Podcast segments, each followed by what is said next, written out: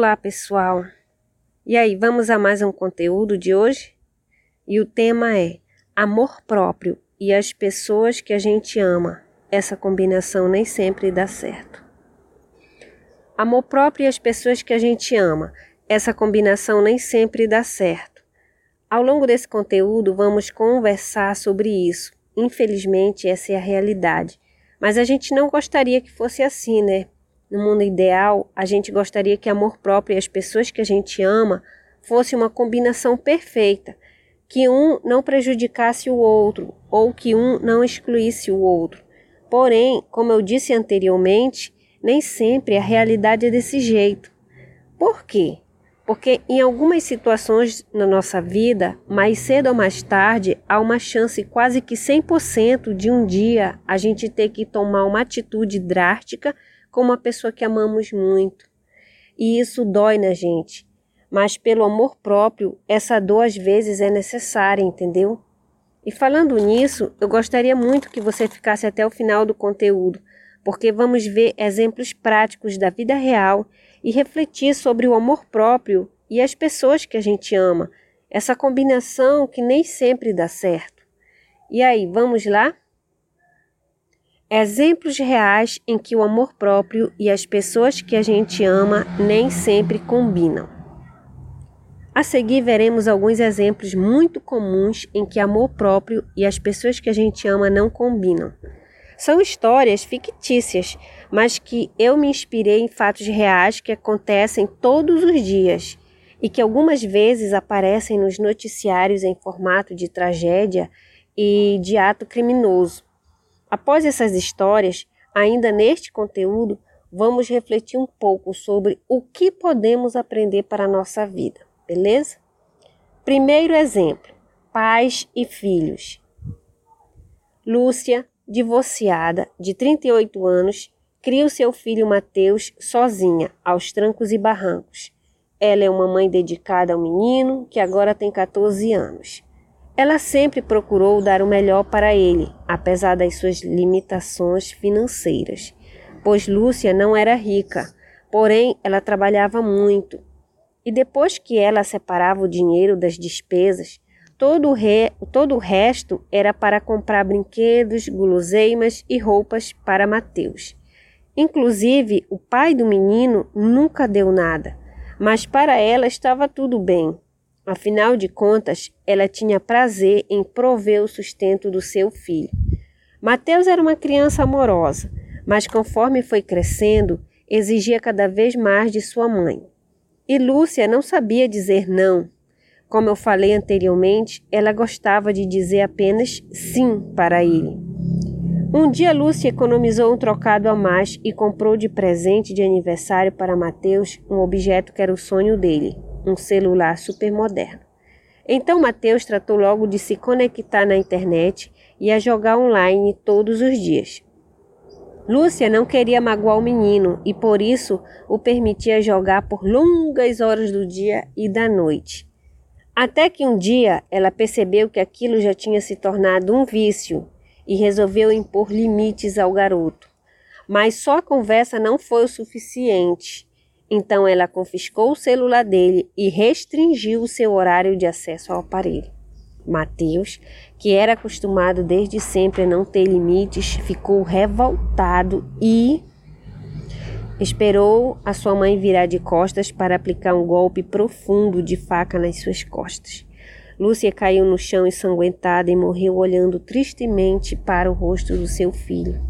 Mas naquele momento estava se importando mesmo era com celular. Exemplo 2, segundo exemplo, casal amoroso. Tânia era uma mulher jovem de 28 anos e que já tinha três filhos. Navegando pela internet, ela conheceu um homem que logo chamou a sua atenção. Para completar a história, ela também chamou a atenção dele e logo começaram a conversar. Nossa, que maravilha! Era tanta afinidade, eram tantas coisas em comum. Não demorou muito para marcar o um encontro pessoalmente. Na hora que se encontraram, foi química instantânea. E José, que era o seu nome, né, não teve receio de revelar que Tânia era a mulher que ele sempre desejou e sonhou para a vida dele, que ela era o amor da vida dele.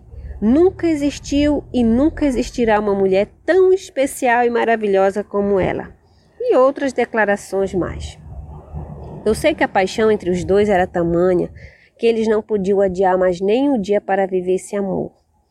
Então, com menos de um mês que haviam se conhecido, resolveram morar juntos. E tudo era um sonho para Tânia. Para completar a história, José nunca a discriminou por ter três filhos, dois meninos e uma menina, na idade de, do, de 2 a 12 anos, sendo que a menina era a mais velha. E tudo ia a mil maravilhas. José sempre chegava primeiro do trabalho, pois Tânia trabalhava em outro bairro distante e tinha que pegar dois ônibus para ir e voltar do trabalho. Então, quando ela chegava, já era noite em casa. José era um homem bom, pensava ela, pois saía cedo do trabalho e podia fazer companhia para as crianças até ela chegar. Até que um dia, após quatro meses de convivência, as crianças mudaram de comportamento, estavam estranhas. Mas até então ela nunca desconfiou de nada. Porém, um dia, a patroa de Tânia queria fazer uma surpresa para o marido. Então a liberou bem antes do horário de sempre. Foi quando Tânia chegou mais cedo em casa, quando ninguém a esperava, e presenciou uma cena dolorosa para ela. Sabe qual era? José estava com outra mulher na sua cama enquanto as crianças assistiam televisão na sala e eram proibidas de contar qualquer coisa, ou uma coisa muito grave ia acontecer com a mãe delas. Terceiro exemplo: melhores amigos, irmão ou outro familiar. Marina estudou direito numa faculdade muito boa e era particular. Só que ela nunca pediu dinheiro para ninguém. Ela sempre se virou e pagou sozinha as mensalidades. Marina queria advogar. Se empenhou muito no curso. Trabalhava o dia todo e à noite ia para aula. Final de semana? Ah, era apenas para fazer trabalho acadêmico e estudar para as provas do curso e para a prova da OAB. Muito bem, né? O tempo passou, Marina concluiu o curso e conseguiu a sua inscrição na OAB assim que terminou a faculdade. Mas depois, não demorou muito tempo para ela descobrir que agora ela não queria atuar como advogada. Nada estava descartado. Porém, agora ela estava se dedicando a outras alternativas de ganhar dinheiro. Eram opções honestas também, porém sequer era um trabalho na área do direito. Só que os irmãos, a mãe e os amigos começaram a pressioná-la. Sabe como? Quando você vai começar a advogar? Tanto estudo para nada. Você não vai fazer concurso para juíza ou promotor? Toda vez que Marina ouvia esse tipo de comentário ou de pergunta, imediatamente se sentia mal, pois eles faziam ela se sentir como uma fracassada. Porém, na verdade, ela não era assim. Apenas atuar na área do direito, naquele momento, não era questão de fracasso mas de decisão. Porque o amor próprio e as pessoas que a gente ama é uma combinação que nem, nem sempre dá certo? Breve comentário sobre os três exemplos. Primeiro, eu vou comentar brevemente que sentido houve falta de amor próprio nas três histórias que acabei de contar para você. Em seguida, eu já te respondo a seguinte pergunta: Por que o amor próprio e as pessoas que a gente ama nem sempre dá certo? Então vamos que vamos. Exemplo 1. Lúcia, a mãe assassinada pelo filho. Às vezes queremos proporcionar felicidade para os nossos filhos ou os filhos para os seus pais. Então abrimos mão da gente em prol deles. Lembra do caso da Lúcia? Ela se esforçava, economizava, abria mão de comprar coisas para si. Todo esse sacrifício em prol do bem-estar do menino. Porém, a esse sacrifício dela eu chamo de falta de amor próprio. Pois não é porque é filho que devemos abrir mão totalmente da nossa vida em prol dele. Deve haver um equilíbrio entre o amor próprio e o amor materno. E esse desequilíbrio causou o final trágico da Lúcia, pois só é amado quem tem amor próprio. Ao não se colocar como autoridade de mãe e não impor limites ao garoto, ela mostrou de forma implícita a falta de amor próprio e o abuso do filho só cresceu. Exemplo 2. Tânia, traída pelo Bombilov. Tânia não tinha amor próprio, então era vulnerável aos relacionamentos abusivos com homens. Por não ter filtros emocionais e paciência para conhecer um homem antes de entregar o seu coração e a sua casa para ele. Foi traída pelo grande amor da sua vida na sua própria cama. Ela teve sorte que, ela não que ele não abusou sexualmente dos seus filhos, como acontece muito por aí, porque são crianças e adolescentes, filhos de mulheres carentes por amor de homem, que tornam-se vítimas desses monstros. A falta de amor próprio pode se tornar uma desgraça para a vida de uma pessoa. Exemplo 3. Marina e os outros se, me se metendo na vida dela. Marina não consegue impor limites aos seus familiares e amigos. Todos se metem na sua vida. Ela os ama e não quer magoá-los. Porém, a sua falta de amor próprio em impor limites aos outros está a destruindo a cada dia um pouco mais. Marina sente vontade de mandar todos parar de encher o saco dela e de se meter na vida, na sua vida. Ela queria dizer que o dinheiro é dela, ela pagou sua faculdade e no que ela trabalha ou deixa de trabalhar não é da conta de ninguém. Mas está faltando coragem. Como se impor sem machucar quem se ama? Ela se pergunta todos os dias. Pergunta que não quer calar. Por que o amor próprio e as pessoas que a gente ama nem sempre dão certo? Porque as pessoas que amamos nem sempre têm amor próprio ou a têm na medida insuficiente para o seu equilíbrio emocional. Pois não é porque a pessoa toma banho todos os dias, frequenta academia, cuida da aparência que possui amor próprio. Isso é tudo uma capa. Porém, muitas pessoas hoje em dia, nessa, nessa nossa cultura do imediatismo, do resultado e da aparência, estão com dificuldade de lidar com seu amor próprio. Então, inconscientemente, projetam suas angústias e inseguranças nos outros tornando-se tóxicas. E é aí que você entra, pois ao se relacionar com a pessoa que você ama e que apresenta tal problema de amor próprio, ela pode aplicar em você todo o seu veneno, às vezes até sem querer, sem ter consciência do mal que está fazendo para você, entendeu?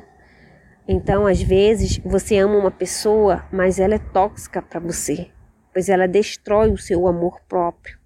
Então, você terá que optar ou permanece com essa pessoa, se afundando cada dia mais, ou se afasta e salva o seu amor próprio. Por quem você deve optar? Pois é, se no relacionamento seu com uma pessoa que você ama, o seu amor próprio está sendo detonado, é hora de decidir. Pois, como vimos, nem sempre essa combinação dá certo para você. Por quem você vai optar? Pelo seu amor próprio ou pela pessoa que você ama. Independente de qual religião você segue, né? Existe um versículo na Bíblia que responde muito bem a essa pergunta. Mateus 22, 39. E o segundo semelhante a este é: amarás o teu próximo como a ti mesmo. De acordo com a Bíblia, devemos amar sim o nosso próximo. Porém, esse amor deve ser comparado com o amor próprio que o antecede, ou seja, o amor próprio vem antes na escala de prioridades. Portanto, antes de amar a quem você ama, ame primeiro a si. O que fazer quando o amor próprio não combina com a pessoa que a gente ama? Quando o amor próprio e as pessoas que a gente ama não se combinam, é hora de tomar uma atitude drástica. E a atitude mais sensata para salvar o seu amor próprio é se afastar da pessoa tóxica que está te machucando, mesmo que isso doa. Se puder, se afaste totalmente, e se não puder, mantenha um mínimo de contato entre vocês. Ao se relacionar com ela, não reaja emocionalmente a nenhuma de suas provocações ou indiretas. Porque amar uma pessoa não significa que você precisa ficar convivendo com ela por exemplo, uma pessoa que você ama falece. só porque vocês não se convivem mais aqui na Terra, não significa que você perdeu o sentimento por ela. E outra coisa, nem sempre quem está no seu pé todos os dias significa que ela ame ou vice-versa. Portanto, se salve primeiro, salve o seu amor próprio, mesmo que você tenha que viver um adeus. Não se culpe pela sua decisão. E quando a gente se afasta de quem amamos para salvar o nosso amor próprio, tendemos a nos culpar. Às vezes nos sentimos mal por isso, mas não se culpe. Lembre-se de uma coisa muito importante. Quando se afastar de quem amamos for necessário, não fazemos isso porque somos ruins com a pessoa. Fazemos isso porque temos que salvar o nosso amor próprio. Ou seja, não é questão de maldade, é questão de bondade e misericórdia com a gente mesmo. Considerações finais: amor próprio e as pessoas que a gente ama. Amor próprio e as pessoas que a gente ama nem sempre é uma combinação que dá certo. Porque, infelizmente, pode acontecer de a gente ter que se afastar de quem amamos para nos salvar. Pois justamente essas pessoas podem não estar no seu melhor momento ter problema de amor próprio e, por conta desse fator, apresentar comportamentos muito tóxicos que podem afetar você. Daí você vai ter vai ter que decidir entre preservar o seu amor próprio ou manter a pessoa perto, lhe destruindo cada dia um pouco mais. A minha recomendação, por mais que doa, salve-se. O seu amor próprio precisa ser preservado, pois ele é a luz que brilha em você sem amor próprio, você morre. Tá? Então espero que você tenha gostado do conteúdo. Compartilhe para, as, para mais mulheres conhecerem o meu trabalho. Muito obrigada. Até mais.